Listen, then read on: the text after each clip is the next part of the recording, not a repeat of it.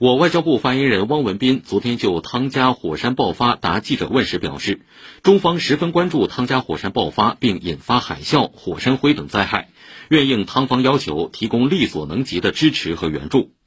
另外，中国驻汤加使馆已第一时间启动应急预案，多方了解中国公民受灾情况，目前未接到中国公民伤亡的报告。专家指出，事发地火山口已苏醒，喷发活跃期可持续数周甚至数年，尚不清楚目前是否已达喷发的峰值。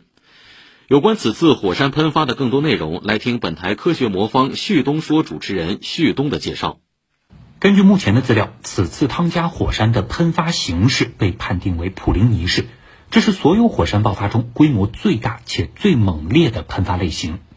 著名的庞贝古城就是毁灭于公元七十九年维苏威火山的一次普林尼式喷发，而这一类型的命名呢，也正是来源于目睹并记录了这一浩劫的罗马历史学家小普林尼。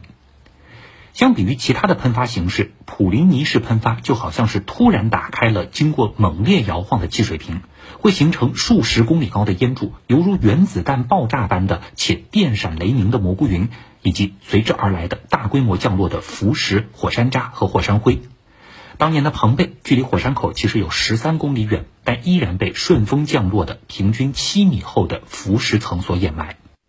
万幸的是，此次喷发的红阿哈阿帕伊岛并没有人类定居。类似于地震的震级，火山喷发也有一套描述其剧烈程度的度量方法。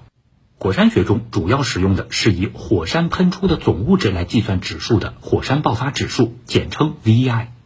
这个指数呢，从零级到九级，每增一级，表示火山喷发的威力大十倍。根据目前掌握的数据估算，此次汤加火山喷发事件的 V I 指数预计在五级到六级之间，而且是接近六级的强度。这是一个什么概念呢？科学家之前对导致庞贝毁灭的火山事件 V I 指数评估的结果是五级。而二十世纪以来的一百二十多年间，地球上一共只发生过三次 VI 超过六级的火山喷发事件，分别是一九零二年、一九一二年和一九九一年。因此呢，此次火山喷发也毫无疑问是新世纪以来最为剧烈的一次。顺便可以说一下啊，一八一五年，印尼的坦博拉火山曾经发生过一次 VI 七级的喷发事件。不仅造成了至少五万人丧生，巨量的火山灰更直接导致了1816年的北半球成为无夏之年，引起了世界范围的农业减产与饥荒。那不少人肯定好奇啊，这次事件是不是也会引发全球性的火山冬天呢？我也专门请教了一些气象专家，他们的分析大致是：虽然对气候的影响肯定存在，但此次由于是海底喷发，能够进入平流层的微粒气溶胶相对较少。